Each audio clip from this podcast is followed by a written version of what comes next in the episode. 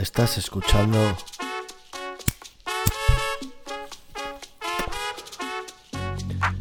Entre Caladas.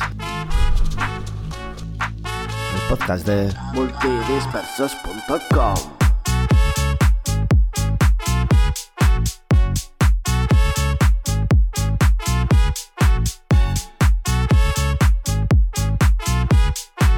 episodio 1 con Andrea Bam.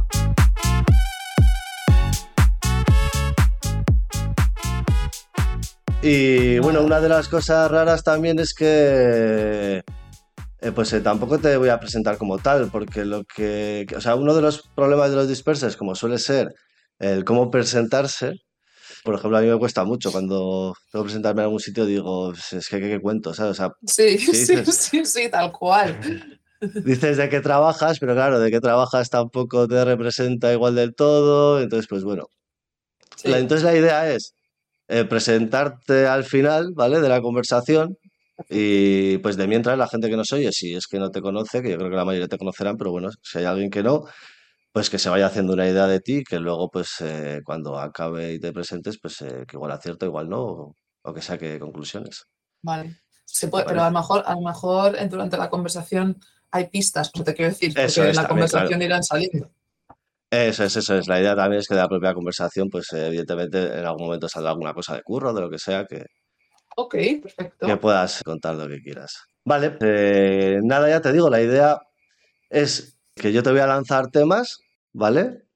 ¿Vale? Si a ti ese tema te sugiere algo de lo que te apetece hablar, pues eh, porque bien o porque, te, o porque tengas una opinión sobre algo, porque tengas una experiencia que te apetezca compartir, o mm, porque eh, te recuerde una anécdota, o, o yo qué sé, por el tema que sea. Si a ti te apetece hablar de ese tema, pues eh, hablamos de ese tema.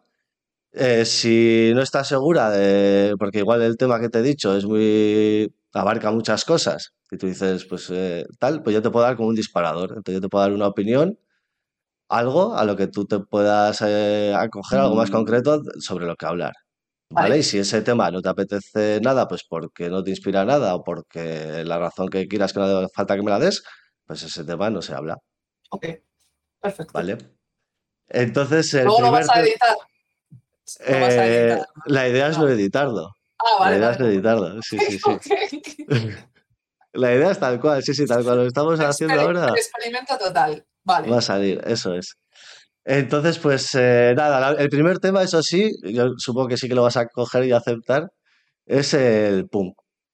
Ya que tú te defines como copywriter punk, pues eh, hablar un poco de punk. ¿Por qué punk? ¿Has, has escuchado punk o, o simplemente la estética? O... ¿Empiezo? Sí, sí, sí, sí, sí.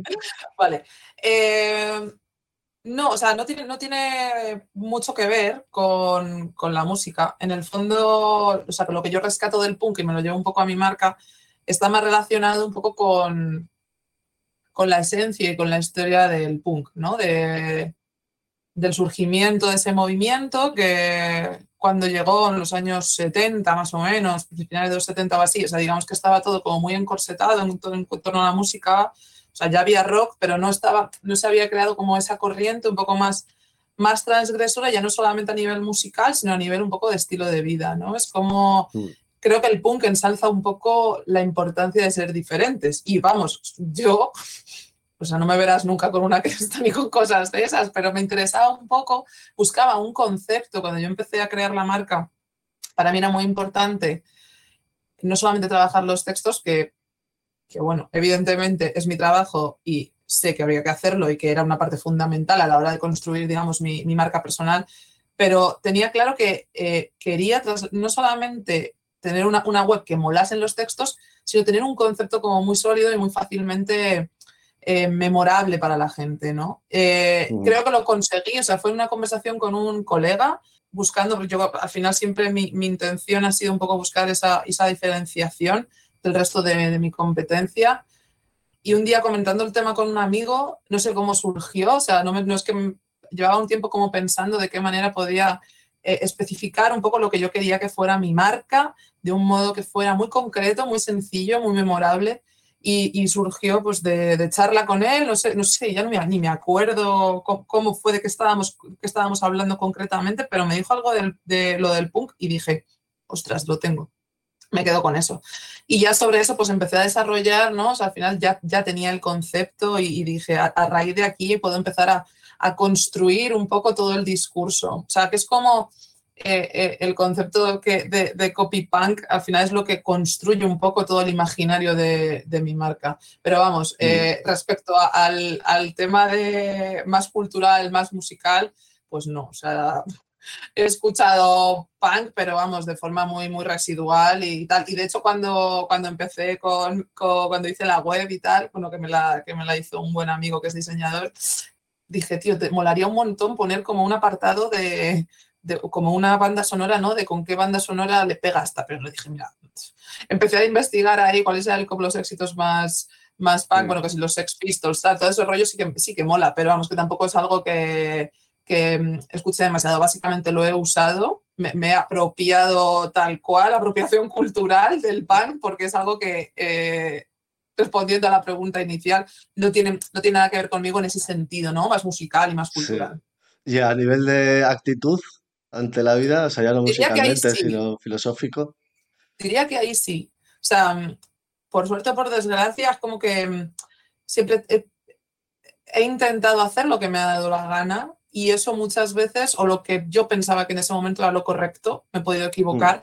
y eso muchas veces ha significado eh, tener que tomar decisiones que a lo mejor, em, sobre todo en el terreno laboral, no, no, eran fáciles o no eran lo que la gente esperaba de mí, lo que esperaba mi, eh, mi, entorno profesional o lo que podían esperar mis, mis personas más cercanas. Y para mí el, cometer un poco ese, esa temeridad ¿no? de, salir de un puesto de trabajo a lo mejor estable y buscar otra cosa que no te está prometiendo nada y que puede ser que vaya bien o puede ser que sea un absoluto desastre, sí que tiene un poco que ver con, con esa forma de ser.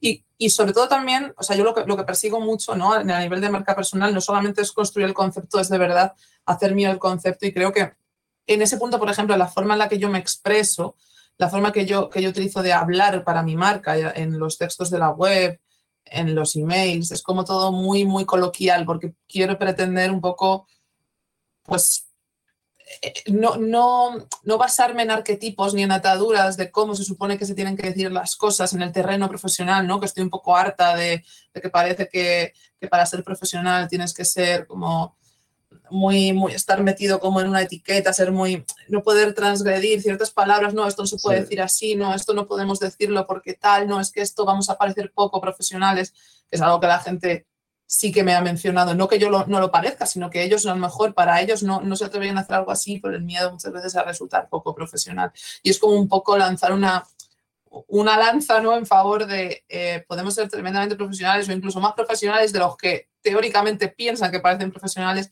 utilizando un lenguaje lo más parecido al que usamos cuando, nos, cuando hablamos con, con las personas en nuestro día a día, lo más parecido a, la manera que tenemos de hablar, trasladar ese mensaje en, cuando intentamos vender, ¿no? O sea, es un, es un poco llevar tu yo real a, a los textos, en este caso, de tu negocio. Y al final es algo que, mm, bueno, pues que puede resultar chocante, porque sí que es verdad que normalmente la gente, bueno, normalmente casi muy, pocos proyectos online, cada vez más afortunadamente hay un trabajo de textos y la gente para, normalmente trabajar los textos es como eh, coger refritos de cosas que ya se dicen mucho por internet, em, pero en realidad no estás, no estás haciendo, o sea, no estás, no estás expresando cómo eres tú, sino estás expresando cómo se supone o cómo te está dictando internet que la gente que es como tú dice las cosas, pero no estás mm. siendo tú. ¿no? O sea, al final, y ese es un poco el, el punto, el no, el no tener miedo a, expresar esa personalidad. Y yo de verdad que lo, lo, hago por una cuestión, siempre lo he dicho, luego por una cuestión de, de facilidad y de pereza. o sea, para mí es, es eh, sería muy, muy difícil o muy cansado al menos el decir, el intentar construir mi marca en base a otras cosas que que no están dentro de mí, ¿no? Que no, que no me representan como, como individuo, como persona, como ser humano. Entonces, si yo tuviera que construirme una personalidad diferente para intentar crear mi marca personal, sería un trabajo que no veas, porque ya estaría como, tendría la cabeza como dividida de, vamos a ver, esta supone que soy la yo de fuera del curro, pero esta soy yo. Y creo que en el fondo al final es muchísimo más difícil, muchísimo más agotador y, y funciona mucho peor, porque al final las personas lo que queremos es encontrarnos con otras personas que parezcan personas reales y no parezcan arquetipos, ¿no? Es un poco lo que, lo que pretendo. Sí, además, detrás de esa como actitud más punk, ¿no? Que sí que ahora se está poniendo bastante de moda, ¿no? Con todo un poco el israbravismo y tal, pues el de intentar hablar como más vulgar, sin una, o sea, sin un porqué, ¿no? Simplemente por el motivo de, de intentar eso, diferenciarte desde ese un poco más del vulgarismo o, o tal, pero como que yo veo que tú lo utilizas con otra forma que al final, mm, hablando también, por ejemplo, de Robe, de Extremo Duro, que esto él lo dice bastante, que eso es algo que tenemos en común, que al final él utiliza los tacos porque es la forma más fácil que encuentra para que a la gente le quede claro lo que él quiere decir.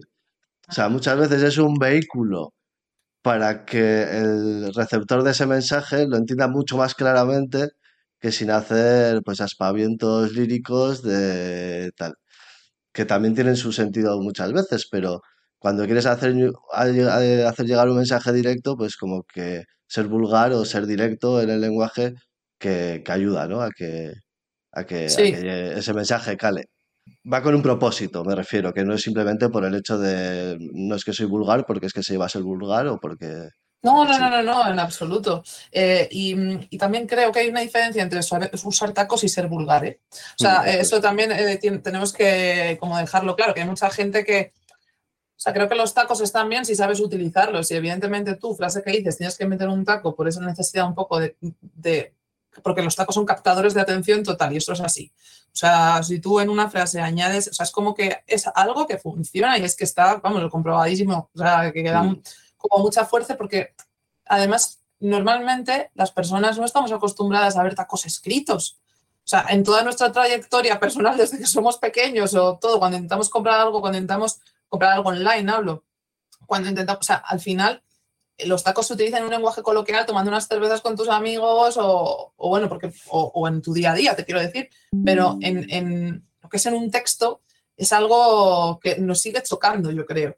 Y por eso eh, funciona también. O sea, es que es mm, un, es un captador de atención total. Y luego el tema de ser, de ser directos, creo que también es algo que funciona bien porque al final cuando tú, para decir lo mismo, metes 27 millones de frases, todas un poco por, por el objetivo, ¿no? Este un poco mm, manido de intentar como, vamos a adornar esto que estamos diciendo, porque parece que si lo decimos de esta forma, pues no queda, volvemos un poco a lo mismo, ¿no? No queda demasiado profesional o no queda eh, demasiado bonito, demasiado poético, cuando al final la intención se trata de, creo que ser directos, pero al mismo tiempo saber expresar muy bien lo que estamos diciendo. O sea, no, no ser mm, directos mal, sino que en, en ese ser directos y, y en ese hablar como de, de forma que, que, sea pues eso, muy de tú a tú, ahí entremos, o sea, un poco en, en, expresar muy bien qué es lo que queremos hacer y que al final a la gente se lo pongamos muy, muy sencillito y muy fácil. Es un poco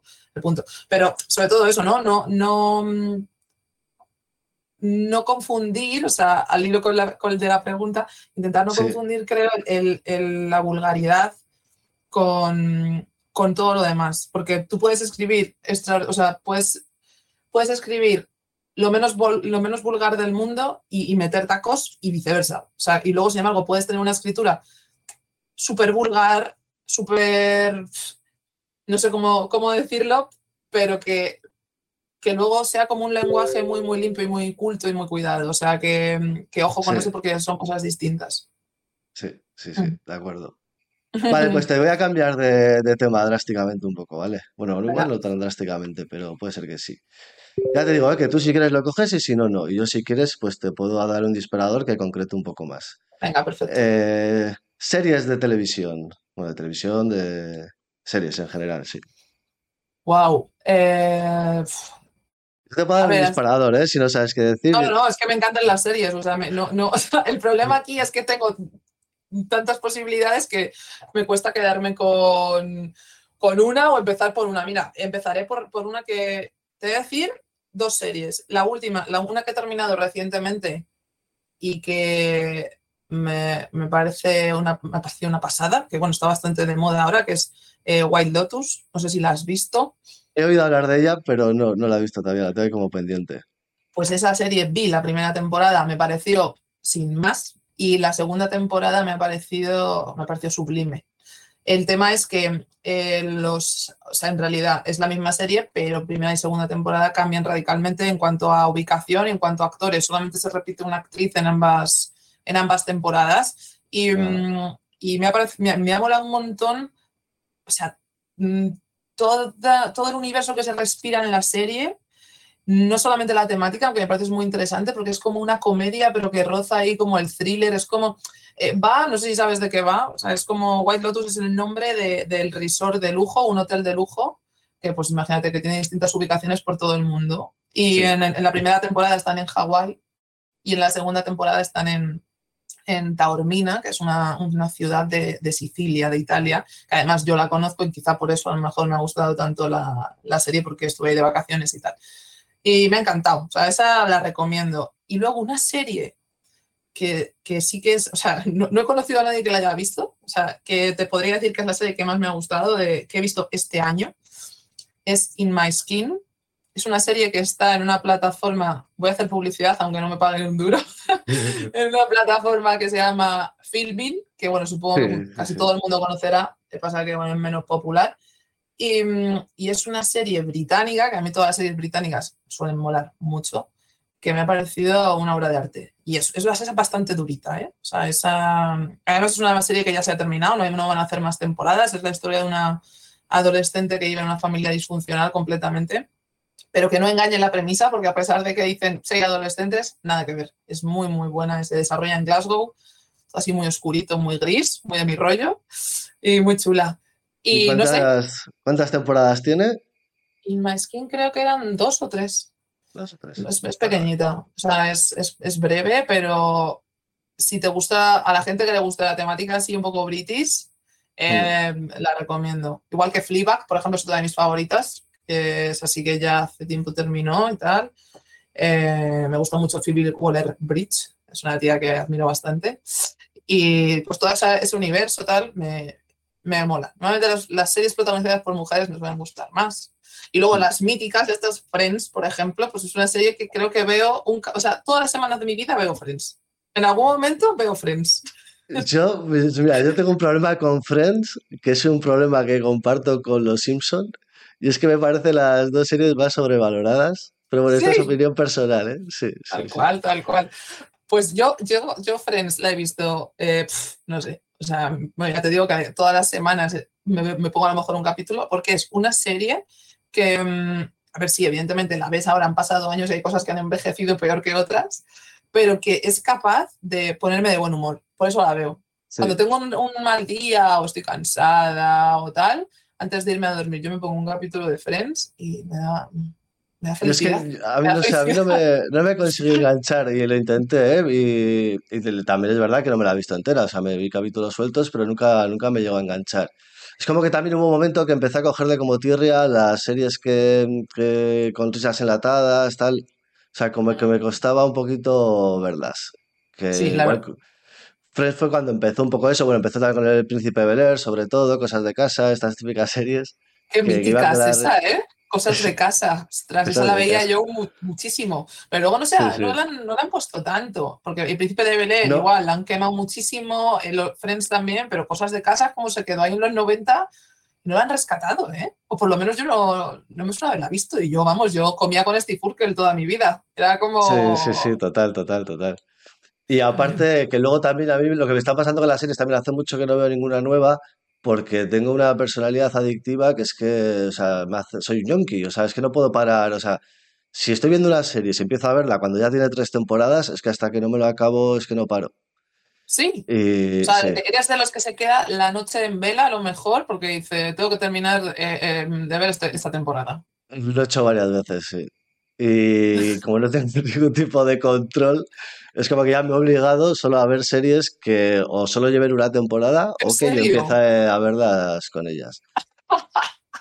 Pero porque soy un. Es que soy un ñoqui, es que no lo puedo evitar. O sea, a mí me deja con el cliffhanging y, y es que, o sea, digo, a ver, mmm, siguiente, aparte el Netflix te lo pone tan fácil que es que es complicado decirle sí, que no. Sí, sí, enseguida te pasa de capítulo. Por eso me has preguntado con la de In My Skin cuántas, cuántas temporadas tenía, sí, ¿no? Para ver si pasaba sí. el filtro. plan, hostia, ya es. tiene más de tres, ya igual, igual no puedo. No, creo que son dos. Esa, eh, no sé, si, si, te mola un poco la temática que te he dicho, creo que te podría molar. Hmm. me pasa, por ejemplo, con El Padrino, que es una serie que no he visto, que todo el mundo me ha hablado bien de ella, la quiero ver, pero es que son 12 temporadas ahora por capítulo y, y que me puede dar un pampurrio.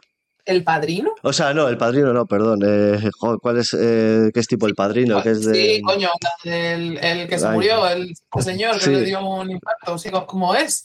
Ay, te puedes creer que no... el nombre. Eh, bueno, sí, sí sé cuál dices, la que se los soprano, los soprano, los soprano, los soprano. En New Jersey con el señor este, no, no, no la he visto. Esa, esa, es una serie que empecé a ver y me, y me pareció muy guay, pero ostras, me pasa un poco como a ti ahí, porque son series que ya llevan, eh, no sé cuántas temporadas tiene El Padrino, eh, o sea, El Padrino, 12, creo, Los Sopranos, 12, son muchos capítulos, cada capítulo es una hora y es como que es un trabajo, o sea, te pones a ver esa serie y ya tienes, sabes que tienes un compromiso ahí de, meses a lo mejor y, no estoy dispuesta ahora mismo. Eso es, eso es, eso es lo que me pasa, que lo miro, lo miro a horas a futuro y digo, uff, de verdad me quiero comprometer. claro. con, conociéndole como conozco, que luego no voy a poder parar de verdad, entonces ahí es donde, donde me cuesta un poco y últimamente tiro más de, películas y tal. Pero bueno, pero me preguntaba por las series porque hace tiempo que no veo ninguna por eso mismo y bueno, ya tengo ganas de, ver alguna que si es factible y tiene buenas temporadas, hay tiene pocas temporadas, pues... Pero fíjate, yo creo que cada vez la, serie tira, o sea, la gente tira más, o por lo menos yo lo que veo a mi alrededor, a mí me gusta el cine también bastante, mm. pero la gente tira mucho de series, ¿eh? cada vez más. O sea, el rollo de quedarte en casa y ver una peli ya es, es como más lo raro.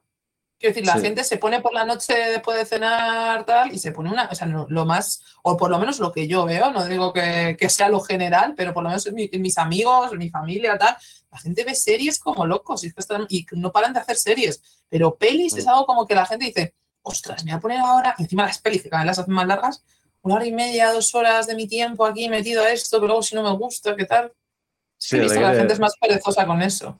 Requiere mayor mm. compromiso, sí, sí. Es una pena, es una pena. Luego los cines están vacíos. El otro día fui al cine y, me, dio una pena. O sea, de, no hay nadie. Pero en fin. Sí, sí, ha perdido, ha perdido un poco la magia. Sí, sí, sí. A ver, es lo que hay.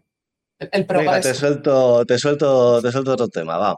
Eh, tengo aquí varios. Elegir uno. Cultura, cultura o arte cultura o arte. Sí. ¿Sabes qué? Yo te digo más cosas, ¿eh? A ver, diría, diría que no soy una persona que sepa especialmente de, arte. O sea, y por arte me voy directamente como a, a pinacotecas, a pintores, a, o sea, ¿no? Escultura. Bueno, puede ser danza, puede ser música, puede ser teatro también. Puede vale, vale, vale, vale, vale. Vale, eh, el teatro me flipa. Hago improvisación. Sí, mira, he hecho también. ¿En serio? Sí. Y, bueno, llevo este año yendo, pero para mí ha sido un, absoluto descubrimiento. O sea que estoy súper enganchada, muy contenta. Eh, además que eh, te da una perspectiva como, no solamente lo que aprendes en el ratito que pasas ahí, que yo voy dos horas y media toda semana, sino es todo como luego eh, esa filosofía un poco de la improvisación la puedes aplicar en el día a día. Yo me apunté bueno, porque, porque me gusta bastante el teatro, porque quería algún tipo de herramienta que me permitiera eh, poder enfrentarme mejor pues, a este tipo de cosas, como por ejemplo charlar contigo, porque en el fondo creo que es una persona como más bien tímida, introvertida, y todos estos contactos como muy sociales, a, pesar de ser freelance y de necesitarlos, eh, comunicarme con gente que luego me encanta, lo paso fenomenal, pero como que de primeras soy un poco más recelosa de eso y quería utilizar un poco pues, todas las herramientas que aprendes en Impro, que son un montón, para perder un poco ese miedo a eso y hablar en público y tal, y me está viniendo fenomenal. Y luego... Eh, sí. sí. perdona, perdona, sí, sí. No, no, no, dime, dime, dime. No, te voy a decir eso, que es que me pasa exactamente lo mismo. Yo también empecé, yo soy bastante introvertido y tímido. Y lo que pasa es que tuve la temporada que me dediqué a hacer teatro de calle y hacía circo y teatro de calle. Entonces, eh, pues eh, claro, evidentemente cuando tienes que salir un, delante de un escenario a, ya no solo hablar con gente o a interpretar un papel, sino en mi caso, pues en muchas de las ocasiones a hacer el idiota, básicamente, o a hacer el payaso. Pues es que claro. Entonces, pues era una, motivación y los y muchos cursos que he hecho pues de clown, de improvisación, pues de, de intentar eso, salir delante de un público sin nada preparado más que a entretener y improvisar y a ver por dónde tiras y como que forzarte a esas situaciones está guay, sobre todo porque aparte de, de aprender luego un poco de saber para dónde tirar en eso que dices de las conversaciones, a la hora de relacionarte con los demás y demás, también por, por superarte a ti mismo, ¿no? Y decir, hostia, he sido capaz de hacer esto y hablar aquí y ha salido bien y... Sí, sí, sí, sí, totalmente. A mí me parece, vamos, o sea, yo de momento todo lo que he hecho de impro ha sido eh, todo en clase, pero ahora nos están, nos están comentando los profesores que probablemente a partir de enero febrero la gente que está en mi clase, que es de iniciación, que deberíamos empezar, porque en la escuela donde yo estoy dando las clases tienen eh, toda, casi todos los fines de semana, pues hacen una función y tal. Y que, que, nos, que nos animemos, y yo, vamos, me tiemblan las piernas de pensarlo, pero es algo que creo que tendría que hacer, o sea, y que, y que quiero hacer, porque tengo que vencer ese miedo, al final de eso se trata. Pero ahora me estabas diciendo eh, que tú hacías clown en la calle y tal, digo, vamos, yo, o sea, eh, lo admiro muchísimo, porque me, me, me, moriría, o sea, creo que me daría un infarto. Aunque a lo mejor, esto es como todo, ¿no? Que a lo mejor lo ves, no lo has hecho nunca y piensas que es algo terrorífico, pero luego te pones a hacerlo y le pillas un enganche que no veas, ¿no? Que es a mí todo lo que me venden en mi escuela, en plan, ya veréis cuando empecéis con público os va a encantar y es como, uff, no sé yo, sí. me encanta o, me desmayo. A ver, tampoco es la finalidad, ¿eh? O sea, simplemente el hecho de estar improvisando con otros compañeros, pues por el hecho de jugar, sí. ya es divertido y, y, y mola.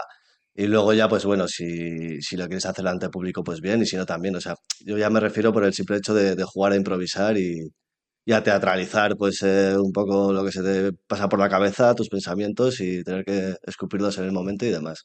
Siempre, siempre está guay esa parte. Es como que y, te enseña otra forma de pensar, como, pues eso, pues de, de improvisar, que al final es como que despierta mucho tu cerebro en ese sentido. De... Sí, decir, tengo una mierda en la cabeza y la voy a soltar. No sí. sé lo que va a pasar, pero yo la suelto y a ver dónde me lleva y no me voy a poder bajar de ella. Entonces, pues bueno, a jugar Exacto. a eso. Exacto, sí.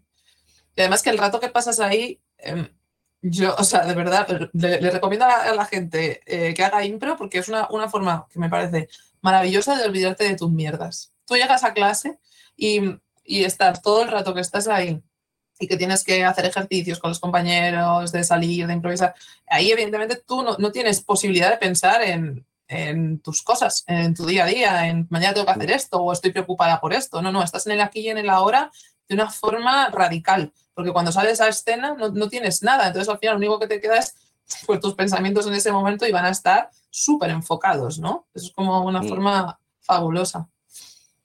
Vale, pues venga, otro tema, vamos a pasar a otro tema. Eh, algunos son más densos, ¿eh? algunos son así como de cosas generales, no nada, algunos no son nada. más densos. Tú ya te digo. No, ¿eh? si a mí me gusta lo denso, ¿eh? Por eso no te preocupes.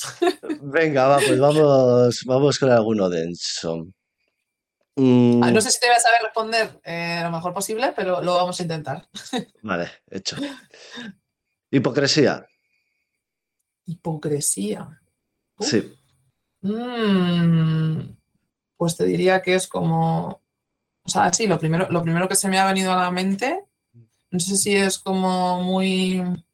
Eh, creo que, o sea, que, gobierna bastante el mundo a, a, nivel general, que es complicado resistirse y que cada vez somos todos más cínicos. Conmigo, o sea, yo me considero, o sea, que esto es como lo típico, ¿no? O sea, también considero que, a ver, es que no es lo mismo ser hipócrita, estoy haciendo aquí mis propias reflexiones y mis propias sí. cábalas. Eh, estoy muy cansada de la gente que, que, abandera como por bandera la verdad. Tipo, yo es que soy una persona que, que yo siempre, siempre digo la verdad, yo siempre digo lo que pienso, y es como tú eres un, un terrorista y un gilipollas. O sea, también vivimos en una sociedad y todos tenemos que saber pues, que hay cosas que, o sea, quiero decir que la verdad muchas veces está sobrevalorada, por lo menos para mí. Hay veces que es mejor pues, intentar ser amable o, no sé, decir, hay ciertas cosas que pueden doler a otras personas, entonces es mejor callarse. O sea, yo lo veo tal que así.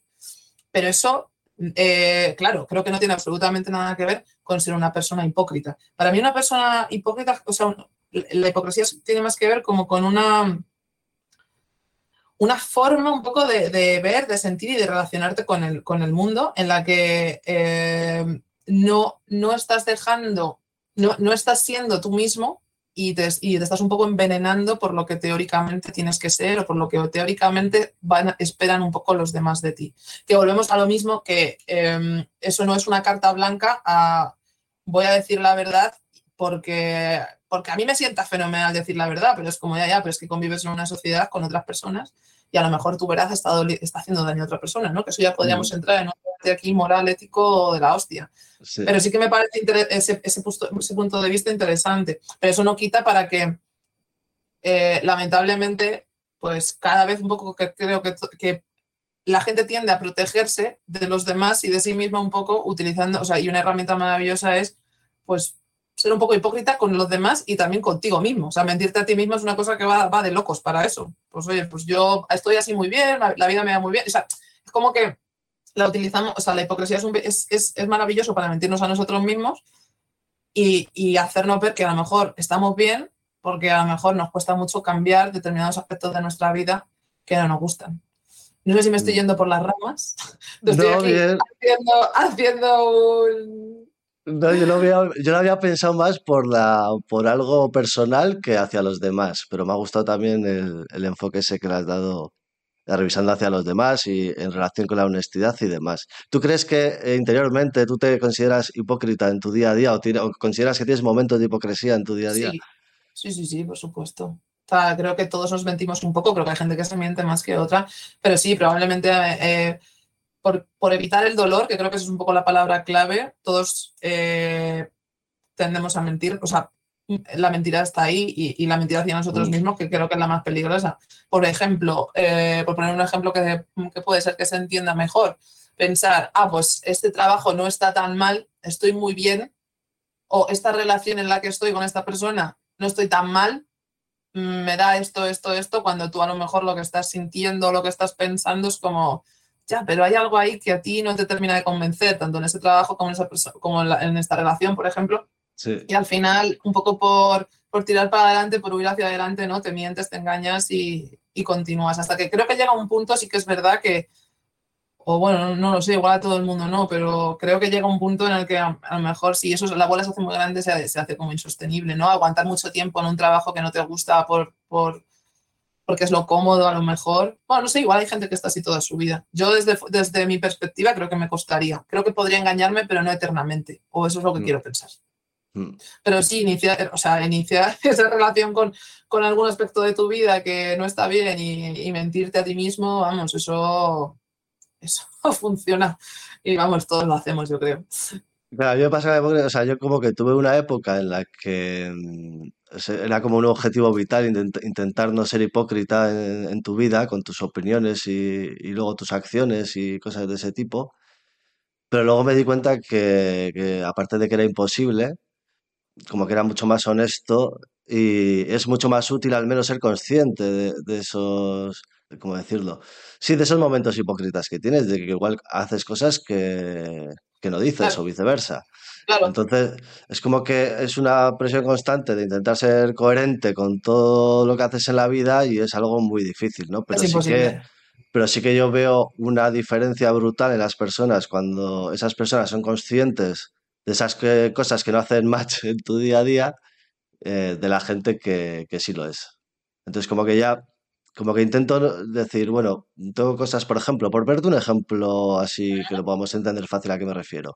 Eh, yo no soy eh, vegano ni vegetariano, en cambio, pues evidentemente estoy en contra de, todo el maltrato animal, del consumo de carne tal como se está haciendo, pero consumo carne. Como era un ejemplo, ¿eh? Mm, ¿Por qué lo hago? Pues podríamos entrar ahí en un debate de tal, Pascual, que, que, no sé a lo que voy a ir, a lo que quiero ir, pero me refiero a eso, ¿no? A esas cosas que a lo mejor eh, nos generan ahí una disonancia cognitiva en nuestro cerebro que ¿por qué haces esto? Bueno, al menos soy consciente y voy a intentar evitarlo, voy a trabajar para cambiarlo, pero si ni siquiera soy consciente y me da igual, pues, pues como que ahí está, es bastante peor. Tal cual. Y luego siempre sale el típico listo, porque comparto muchísimo tu opinión respecto a lo del veganismo y, mm. vamos, y la comida vegetariana, porque yo me considero animalista, me encantan los animales y tal, y solamente imaginarme algo así me parece me parece terrorífico, pero al final sigo comiendo carne de forma moderada, pero sigo comiendo. Pero por lo menos está en mi mente. O sea, te quiero decir que hay mucha gente que incluso te puede llegar a juzgar más. El típico comentario de, pues, pues no, alguien que a lo mejor sí que se la sopla este tema completamente y encima te juzga a ti y te dice, ya, ya, pero es que mira, es que tú, te quejas de, que la industria de la carne es una mierda, pero luego te estás comiendo una hamburguesa y es como ya, bueno, pero yo por lo menos a lo mejor es preferible, ¿qué es mejor, no? O sea, ¿qué, qué está moralmente mejor? Ser consciente y bueno, sí, y ser incoherente, porque en el fondo, pues no estás haciendo lo que piensas, pero es que es muy complicado. Es que, o sea, es que no, no es algo sencillo. O decir, esto me la suda.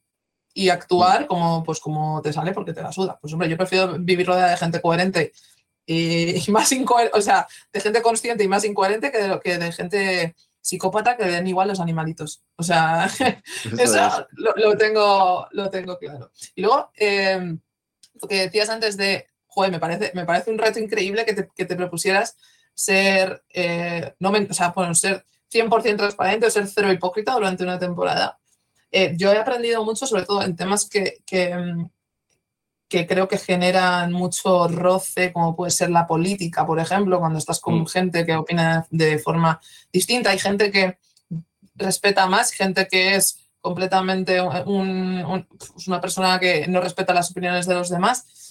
Y, a mí sí me ha pasado de estar en conversaciones con personas que podían opinar de forma distinta y yo a lo mejor hace años sí que me hubiese metido a discutir, pero yo ya es que digo, vamos a ver, me voy a meter yo aquí, a no ser que sean pues una, una conversación con amigos muy amigos y tal, pero en conversaciones que ni me van ni me vienen, digo, no tengo ninguna necesidad de hacerte cambiar de opinión, porque es que no, no vas a cambiar de opinión. O sea, sí que reconozco que igual esa pasividad no es buena. Igual habría que decir, oye, tío, pues es que igual eres un imbécil por pensar así, o por lo menos a mí me lo pareces.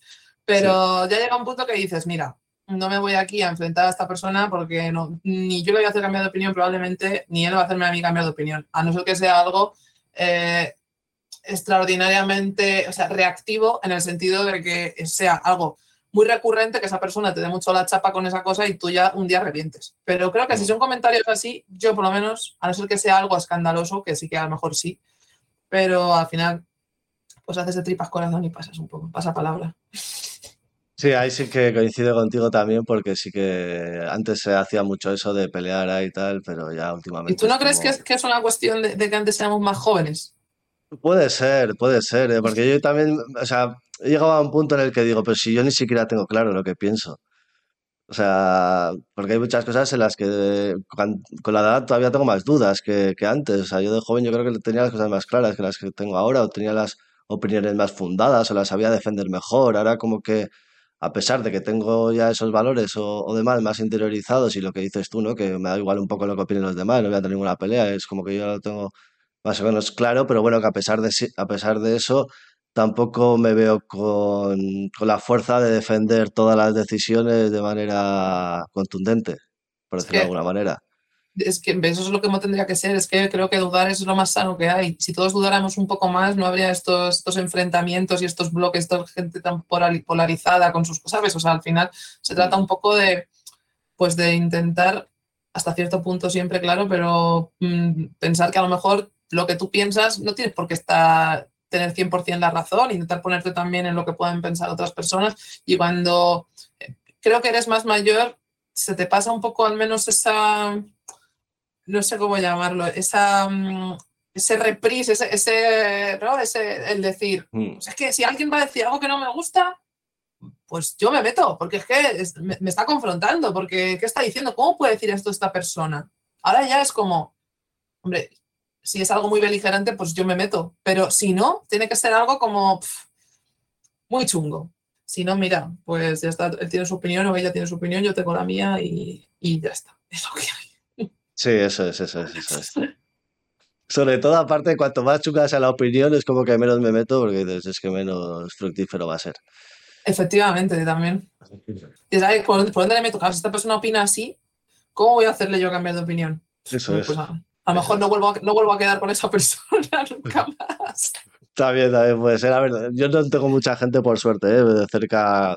O sea, lo metido en las redes sociales, si no, Twitter está lleno, pero me refiero a que en el día a día, pues Tampoco me sucede mucho que, que, hable con gente con la que confronte violentamente sobre algún tema concreto, la verdad. No, yo tampoco. Vale, pues eh, venga, otro tema. Vamos a ver. Es que son muy random algunos, ¿eh? pero bueno, yo te lo voy a soltar igual.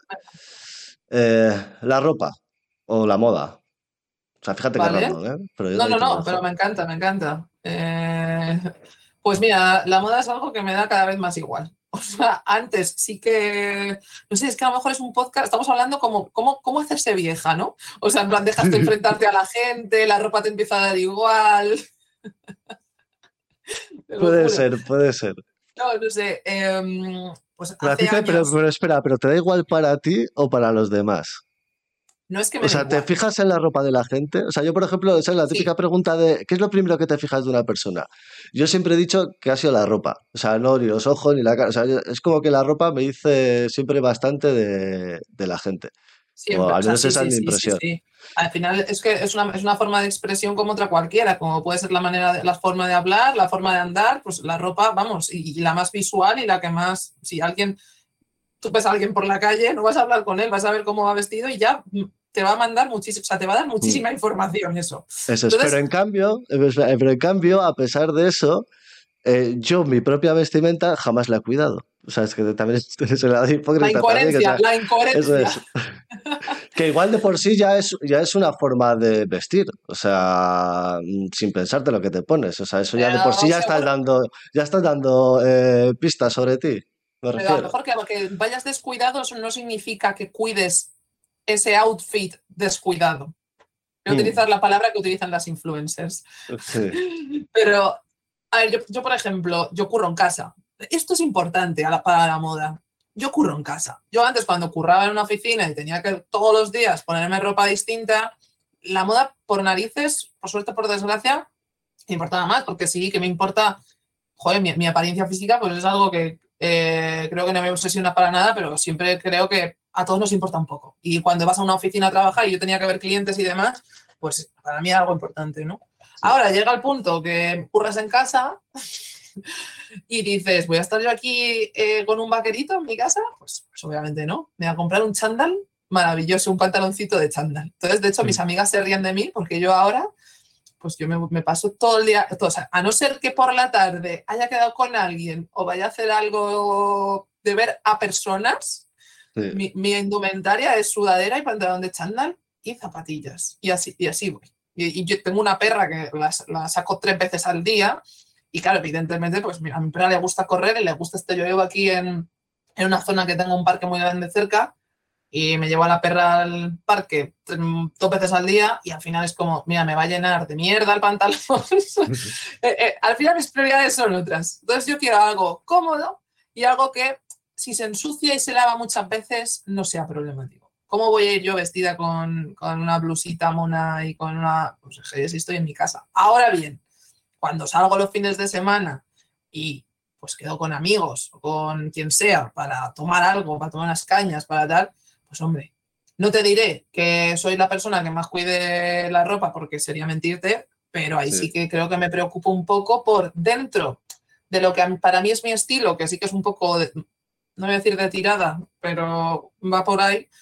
Pero sí, por lo menos, es importante, creo, sentirse identificada con la ropa que llevas. Mm. O sea, me, pasaba de pequeña, además hace poco lo pensaba, que mi madre era muy coñazo con la ropa. Y yo siempre he sido, no voy a decir la palabra masculina porque no es así, pero bueno, eh, yo me iba al parque, me gustaba estar metida por ahí, por el césped, eh, jugar al balón, eh, bueno, y mi madre me acuerdo que era como que intentaba pues preservar un poco toda esa estética de que poderme poner un vestidito de vez en cuando. Y cuando, y cuando me, yo me vestía así, porque mi madre me ponía esa ropa, yo recuerdo que yo no estaba a gusto.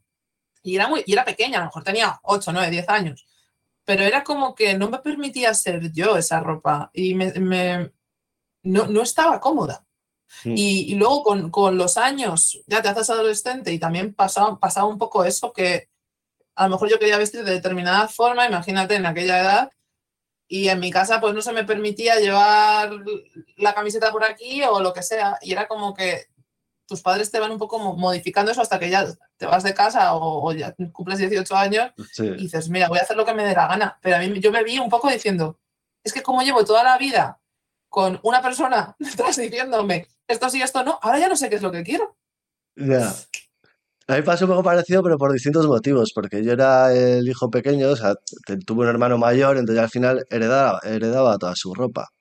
Entonces yo nunca llegué a tener un estilo hasta que no fui mayor y me la compraba yo. Hasta entonces era, pues me ponía lo que, lo que se había puesto mi hermano. Entonces, eh, lo mismo, tampoco creé ningún vínculo concreto con la ropa de decir, mm, pues me gusta vestir así o tal. O sea, es como que me, me despreocupé, ¿no? Era como, como en aquel momento lo que había en el armario era lo que había, pues luego ya seguí con esa filosofía de, bueno, lo que tengo en el armario es lo que hay y ya poco a poco pues voy metiendo cosas, pero sin preocuparme demasiado por seguir una línea o seguir un estilo. Claro, o sea, imagínate que de pequeño te hubieran dicho, a ver Álvaro, te hubiera tu madre de compras, te hubiera dicho, cariño, ¿qué te gusta? A ver, yo no sé, o sea, yo supongo que, que, tampoco es que mi madre me obligara de te vas a poner esto, yo dijera no y me lo tuviera que poner, no, pero, pero sí que como que me intentaba llevar un poco por un lado que no era claramente lo que yo quería. Y, y, es eso, o sea, yo cuando me tocó vestirme por, porque ya e, era lo suficiente, una adulta funcional que tenía que vestirse, eh, fue como, vale, ¿y ahora? ¿Qué se supone que soy yo? ¿Qué estilo tengo? Bueno, al final te, yo creo que eres un poco la, suma de lo que te rodea, por lo menos en mi caso, al final de donde vives, de tus amigos, de mm. con eso un poco vas transformando. Mm-hmm. Vale, venga, otra y, y, vamos acabando. Creatividad. Mm. Pues, menudo melón, ¿eh? Es un melón, es un melón. Te voy, a pedir, un disparador, sí. Vale, pues yo te voy a hablar sobre crear pensando en crear un gusto. Crear pensando en crear, un, gusto. Es decir, sí, en los momentos que necesitas creatividad, o bien porque estás escribiendo, o bien porque tienes que dibujar algo, no sé, cualquier ejercicio creativo que necesites hacer. Sí. Eh, pensar en hacerlo creando un gusto que, que perdure, o sea, como que hile, o sea, que no solamente sea la creatividad del momento, sino intentar eh, crear un... Le, he llamado gusto, pero podría ser la palabra otra, la verdad. Mm, un estilo, un flow, algo que se mantiene en el tiempo en las distintas creaciones que haces. Eh, a ver, mi, yo tengo una relación un poco turbia, o sea, no turbia, em, porque a ver, en, mi trabajo, o sea, al final mucha gente te dice que, escribir, que ser copy es eh, conectar puntos, eh, conectar eh, lo que vendes y lo que la gente quiere, lo cual reduce bastante al absurdo el trabajo, que puede ser que sea completamente cierto, pero yo intento ponerle un poco más de romanticismo y para mí es muy importante la creatividad. o sea, yo todos los días, todos los días, intento hacer ejercicios que estimulen un poco esa forma de pensar creativa.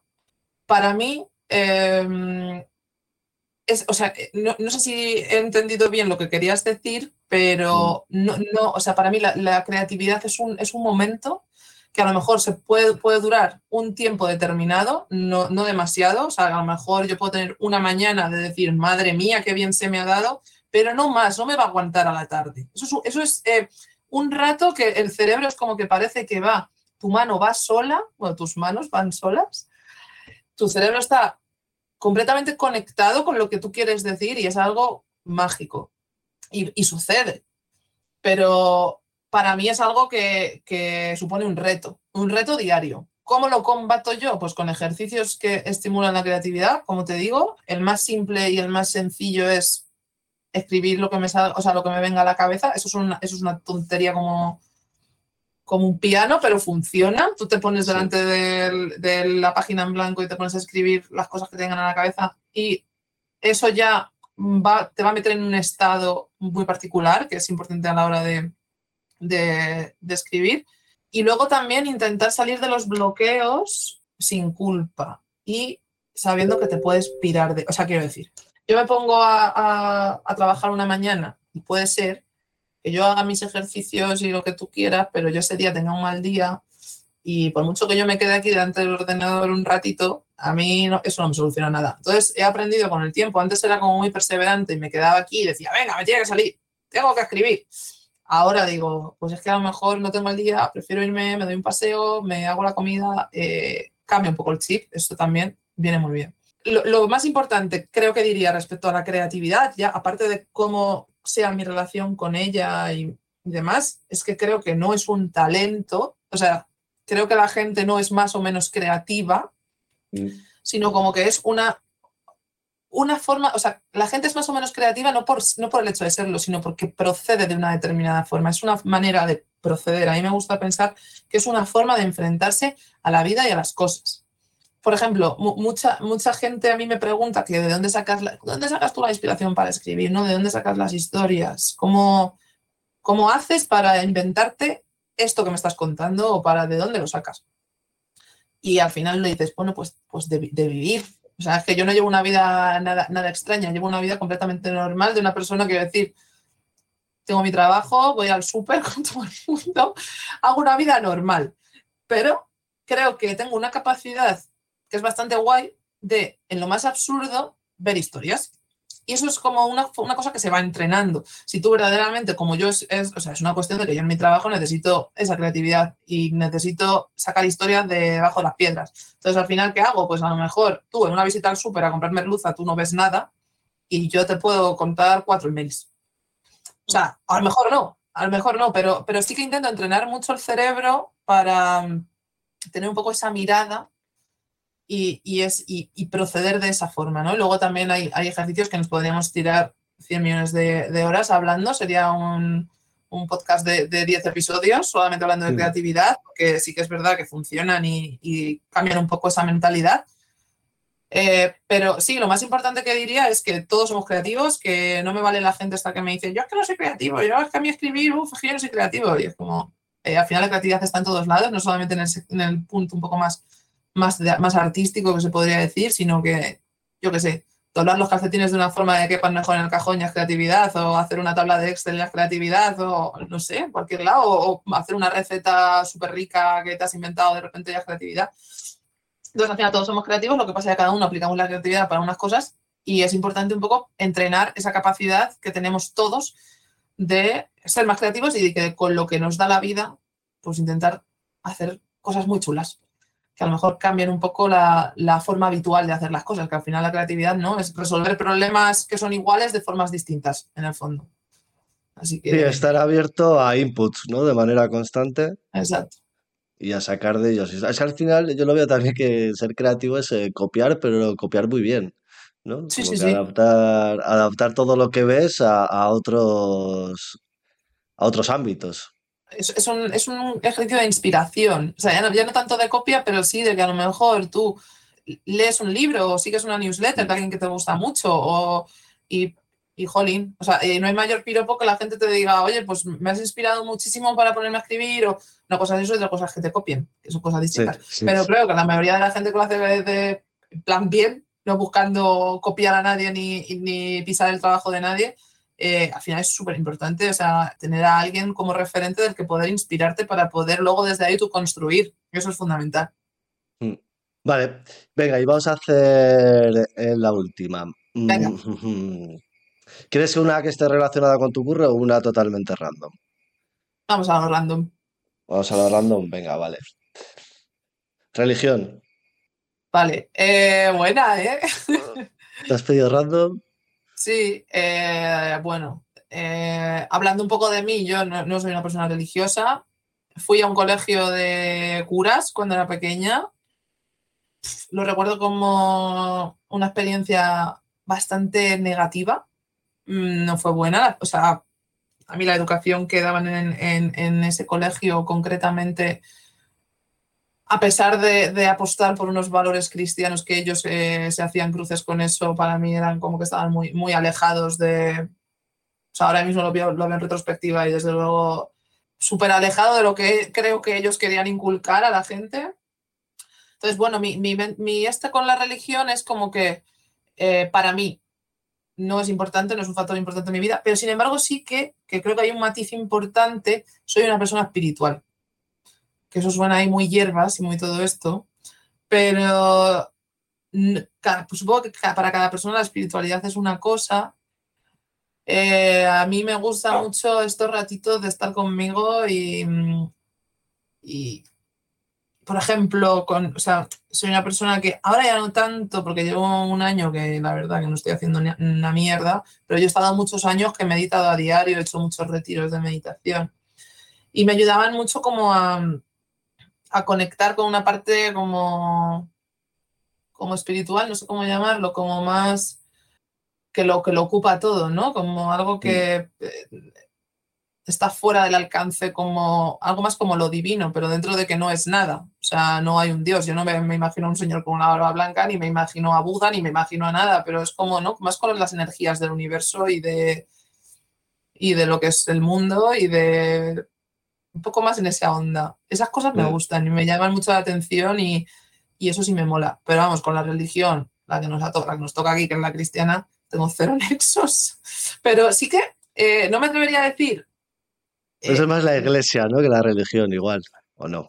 sí, sí, sí, sí, por supuesto. Pero, por ejemplo, tampoco te diría nunca, me considero atea. Sí. Porque, porque porque no tengo ni puñetera, o sea, no, me imagino, o sea, jamás, o sea, atea respecto al cristianismo, sí, porque no, no creo que lo que cuenta esa gente en la Biblia sea cierto, eso no, me lo creo.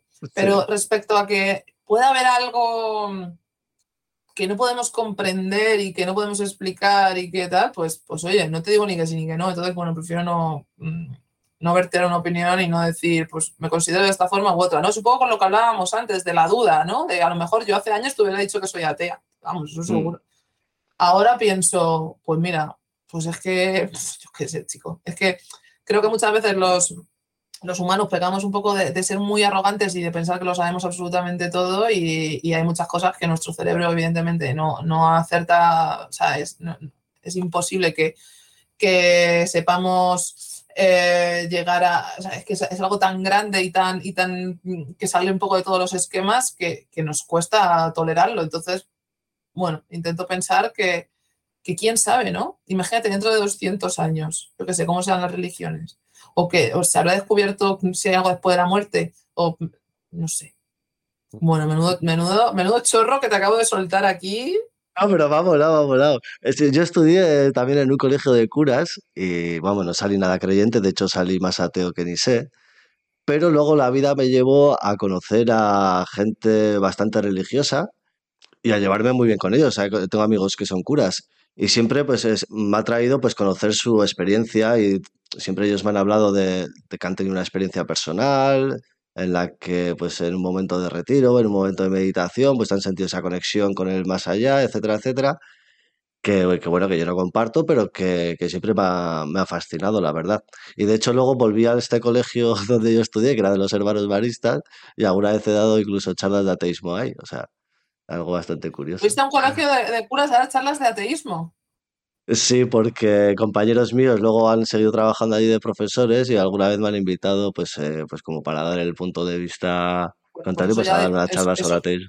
Eso ya dice mucho del colegio, ¿eh? No era un, o sea, de verdad. Bueno, son, otros tiempos, son otros tiempos, hace poco. Yo cuando estudié, pues eran otras historias. Eh, sí, sí, aparte los hermanos maristas, bueno, ha habido temas de de pederasta y tal, o sea. Bueno, sí, como. como te, puedes, imaginar, sí. O sea, por eso en, mi colegio también hubo, temas de esos. O sea, que por eso te digo que al final no se escapa ni uno, ¿eh? No, no se escapa, no, no. Pero bueno, a mí siempre me ha, me ha gustado hablar sobre ello, ¿eh? y por eso también lo había metido como tema, pues oye, pues porque me gusta también hablar sobre ello y ver pues, las experiencias de, de otras personas. Creo que aquí en unos años, eh, cuando las generaciones de nuestros abuelos y nuestros padres ya no estén y nosotros seamos los viejos, digamos, los más mayores, mm. no sé cómo estará el tema del cristianismo, porque lo, veo fastidiado, ¿eh? O sea, bueno, no, lo sé, a lo mejor es porque mi círculo más... más Pero saldrá otra cosa, o sea, es que esa necesidad de llenar ese vacío va a seguir existiendo. O sea, al final, si no es Jesucristo, será otro el que lo llene, pero pero yo creo que esa necesidad va a seguir estando ahí y que el mercado siga viendo lo que pasa que evidentemente el marketing que están utilizando para llegar a la gente seguramente no sea el más el más actual a estos tiempos. Yo creo, ¿eh? no lo sé. Mira, eh, una anécdota curiosa es que mi chico es súper ateo. Es una persona que, de hecho, mira, eh, yo quería hacer el camino de Santiago y y él se negó en rotundo a hacer el Camino de Santiago porque para él tenía una connotación religiosa que yo decía, ya, pero es que nosotros no lo vamos a hacer por la religión, ya, ya, ya, pero es que, o sea, en ese plan. Y, mm, y hace como eh, en las navidades del año pasado o del anterior, ya no me acuerdo, dije, ah, sí, pues ya sé lo que le voy a regalar, apostatar. Porque, ojo, ¿eh? eso es un buen regalo para una persona que se quiere salir de todo lo que significa la iglesia, pero porque no es nada, no es nada fácil. Y te digo lo que pasó. Eh, para apostatar, tú tienes que, que hablar con la, el- la iglesia o la parroquia donde, donde tú te bautizaron, tienes que solicitar la cartilla de bautismo. Y es algo que al final tú dejas en manos del cura que esté ahí, que probablemente no es el señor que a ti te bautizó porque ya ha pasado mucho tiempo. Tú llamas por teléfono, claro, mi, mi novio se lo había bautizado, lo habían bautizado en una parroquia, en un pueblo de Toledo, que a mí no me pilla al lado. Entonces, bueno, pues llamé por teléfono y me- imagínate, llamar a una iglesia por teléfono, que te, no sé quién me cogió el teléfono. Eh, pregunté por, bueno, mira, necesito esto, me pasaron con el párroco.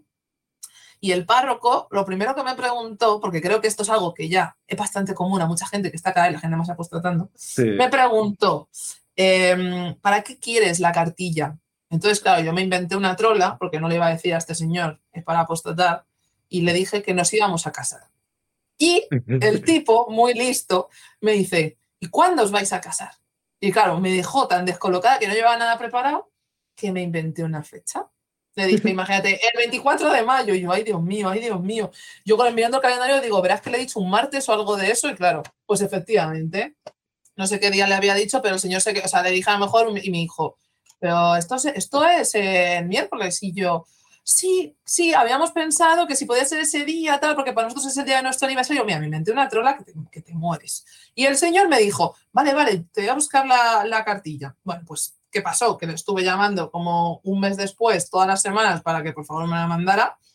Y el señor, básicamente, ya llegó un punto que me dijo, no, es que no la encuentro, es que yo creo que aquí no se ha bautizado. Yo, hablando con mi suegra, le decía, pero es aquí. Y ella, que sí, que sí, que es ahí.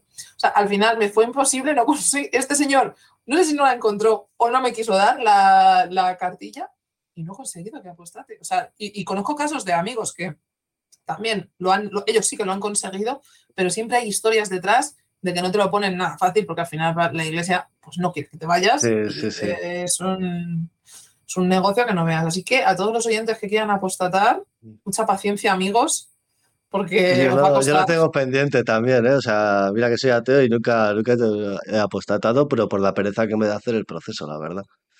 Más que Es, otra un- cosa. es una pereza, es una pereza. Pero bueno, Mm. si lo tienes claro, pues, pues para adelante. Oye, que luego hay gente que yo conozco que lo ha conseguido. Yo, bueno, ya se lo regalé y ahí se quedó. Tenía, tenía, o sea, de hecho, eh, busqué bien, o sea, hicimos todo lo de los papeles y todo eso, pero al final, como nunca, con- nunca conseguí lo de la cartilla de bautismo, pues, pues no pude, no pudimos. La verdad que me ha gustado como regalo, ¿eh? Regalar la, la libertad religiosa de nuevo. Sí, sí, sí. Y barato. Y barato, y barato. vamos, Original y barato. Lo, lo que pasa, lo que pasa que, claro. eh, que regalo para ganas. Navidades, además. Sí, sí, fue para Navidad. Creo que eso fue Mira, para sí. Sí, sí, sí. El, el nacimiento de Jesús. Muy bien, muy bien. Me ha gustado, me gusta ese regalo, la verdad. Vale, pues eh, nada, ya, ya, bueno, sí, llevamos ya más de una hora. Pues eh, nada, hasta aquí. Eh, tenía, bueno, tenía un jueguito preparado. ¿Te apetece hacerlo? ¿O lo dejamos sí, aquí? sí. Sí. Venga, quería hacer a todos los invitados, va a ser rápido además. No vamos a tardar mucho.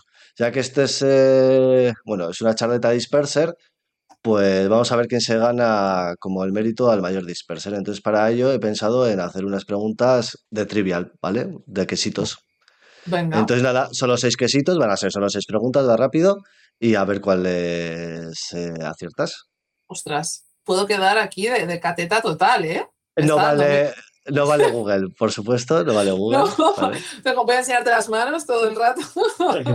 Vale, venga, hacemos eh, geografía, que es el quesito azul. ¿Vale? ¿Qué palabra significa hijo de en los apellidos escoceses? Hijo de. No sé, tío. Wallace. Mm, Era Mac, Mac. Mac, sí. Joder, de hecho William Wallace, pues, pues es un señor escocés que conozco, pero vamos.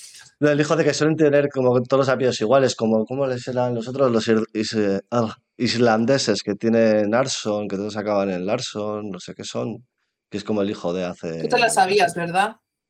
No, la verdad. ¿No? No, no, no, otra vez que te estoy preguntando. La verdad que te voy a ser sincero, no me la Lo, sabía, lo has dicho así muy convencido, digo, joder. O sea que McDonald's es hijo de Donald. Eh, sí, eso es. claro. Eso es, eso es. Entretenimiento, el quesito, el quesito rosa. Venga, Mm, ¿Cuál de los siete enanitos no tenía barba? mudito. Mira, este no me lo Esa, sabía yo. esa sí la sé. Muy bueno, La, muy la- bueno. la- la pregunta apta para niños de 8 años, esa, esa la sé. Venga. Venga, va, quesito rosa. Eh, conseguido. Ahora, el amarillo, que el amarillo es el de historia. Vale, ¿en qué ciudad se entrevistaron Franco y Hitler? Esta a mí me pilla cerca. Hostias. Es que, me- es que esta sí que creo que la podría saber. Sonarte te suena, seguro. Es, es una ciudad española. Eh, no te puedo decir. Iba a decir París, pero no, no tiene sentido que se entrevistaran ahí, joder, ninguno. Em, No estás, no estás Mm. lejos, pero no es París. em, Berlín. Era en Daya, ¡Anda! que es, Francia, pero bueno, está pegado a la frontera, es como el No, País no, sí, sí. francés. O sea, conozco muchísimo esa zona, o sea que Mm, por eso igual me sonaba. Sí, Mm. puede ser. Vale, bueno, de momento vamos una de dos. Quedan Madre tres, todavía puedo llegar a la Muy mal. Espero que el Arte- resto de, de concursantes fallen también, porque si no, madre mía. Puede ser. Arte y literatura, el quesito marrón. A ver. ¿Cuál es la identidad secreta de Don Diego de la Vega? don Diego de la Vega. Me podría saberlo. Mm. Ay, me suena un montón, tío. Este sí, yo creo que este lo podría saber. Bueno, lo podría saber, podría saber cualquiera, me refiero que, Pero sí, pero que, que es de- que- algo. que dedicado a lo que te dedicas, que yo que sé que te pega que puedas saberlo. Este no es. O sea, me suena como un personaje así como. No sé si inventado medieval o algo así. eh, No andas mal. Me recuerda como al Capitán a la Triste o algo así. Caliente, pero no. Em, alguien con espadita. Puede ser. Uy, no muy mal. Hombre, ya con espadita, ya, esa, joder, no puede haber muchos. Bueno, sí, a ver, puede haber muchos, pero. Em, Antonio. Banderas. El zorro, el zorro era el zorro. Ese, pues. ese, eh, vamos. Eso vale, eso lo, lo admito, lo admito, porque al final era el zorro que era lo mismo. Sí, sí, sí. Bueno, iba a decir el zorro, ¿eh? Pero sí, sí. Vale, pues eh, dos de cuatro. Hostias, Dos de cuatro, está bien el tema. Ciencias y naturaleza, que es el quesito verde. esas quedan mal siempre. A ver. Ciencia y naturaleza. ¿Cómo se llama la ciencia que estudia la sangre? Hematología. Hematología, muy bien. Se ha ido rápida, se ha ido rápida. Venga, y la última, quesito naranja, deportes y pasatiempos. ¿A cuántos puntos se disputa un set en el tenis de mesa? Creo que son 21. 21. ¿Te pega jugar al tenis de mesa? ¿Juegas al tenis de mesa? No, pero he jugado alguna vez porque a mi novio es un poco le mola y Sí. hace algún verano hemos jugado. Todo, pues hombre, no se me ha dado tan mal. No, 3 de 6, 3 de 6, está muy bien. La- las, las preguntas culturetas las he pinchado, la de Franco y Hitler, y cuál era la otra, Mm. Eh, ahora ya no me acuerdo, la primera. Eh, Ah, la la de Mac. primera, eso, la Mac, sí, la del apellido, la del apellido en Escocia. Vale, pues muy bien, muchas gracias, Andrea. Ahora ya, bueno, pues para acabar sí que vamos a hacer un poquito de spam y presentarte y demás. ¿Lo quieres hacer tú? Prefiero que lo hagas tú, que a mí se me da muy mal presentarme. Pero eso te arriesgas a que yo la cague, puede ser. ¿eh? Pero- Si la cagas, yo te digo, venga, preséntame tú y yo ahora te interrumpo si quieres. Venga, vale, a ver, yo lo que sé de ti, ¿eh? Porque claro, Venga. evidentemente conozco pues eh, lo que tú has dado, cositas que has dejado por ahí y entrevistas y demás, así que, así que bueno, puede ser que, que no acierte. En principio eso, eh, eres Andrea Bam, que Bam creo que es por tus apellidos, si no me equivoco. Eh, te dedicas al copywriting desde hace ya unos cuantos años. Eh, tienes una marca que es eh, andreabam.com, copywriting. Escribes una newsletter diaria, o casi, creo que últimamente algo ha pasado, pero, pero el objetivo está ahí. Y, y tienes eh, proyectos paralelos también con más, con más personas, ¿no? Creo que tienes una agencia, si no me equivoco, puede ser. Ahí ya, esto mejor Ahí, ahí, ahí ya has pinchado, ya has Sí, pinchado. aquí pincha un poco.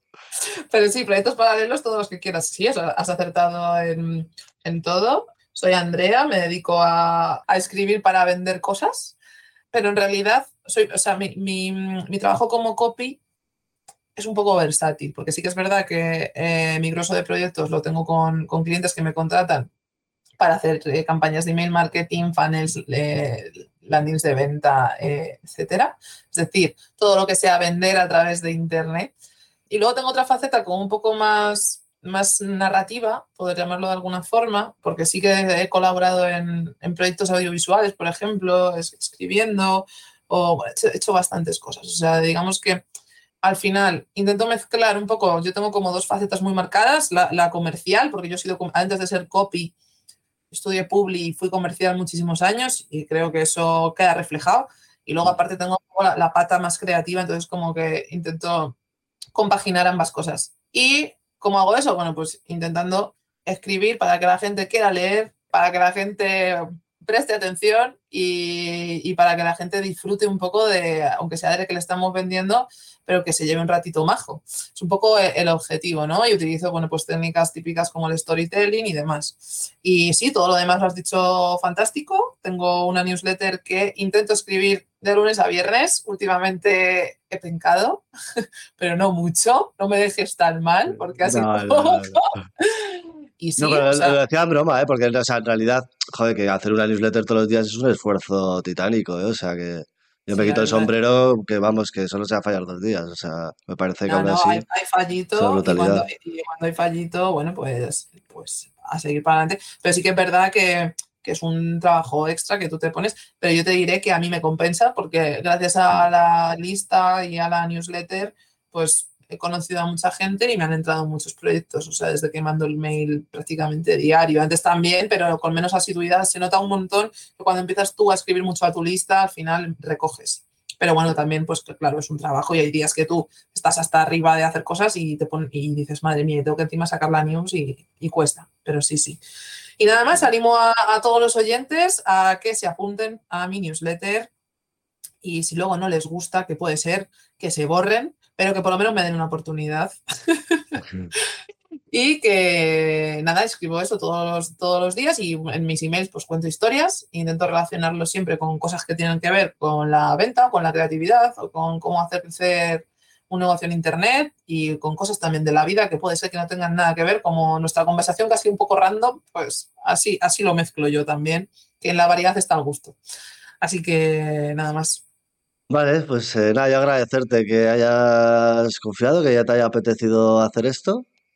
Y, nada, y a ver si, si más adelante te animas a otra, pues bienvenido es. Cuando quieras, ha sido un placer, me lo he pasado genial, se me ha pasado volando y un placer y millones de gracias por, por invitarme a, a, la charleta, que creo que soy la primera y es un honor iniciar este, este proyectito tuyo que tiene muy buena pinta. Así que nada, ojalá vengan más, más adelante. Vale, chao, chao, Andrea, muchas gracias. Venga, un abrazo, Álvaro, chao.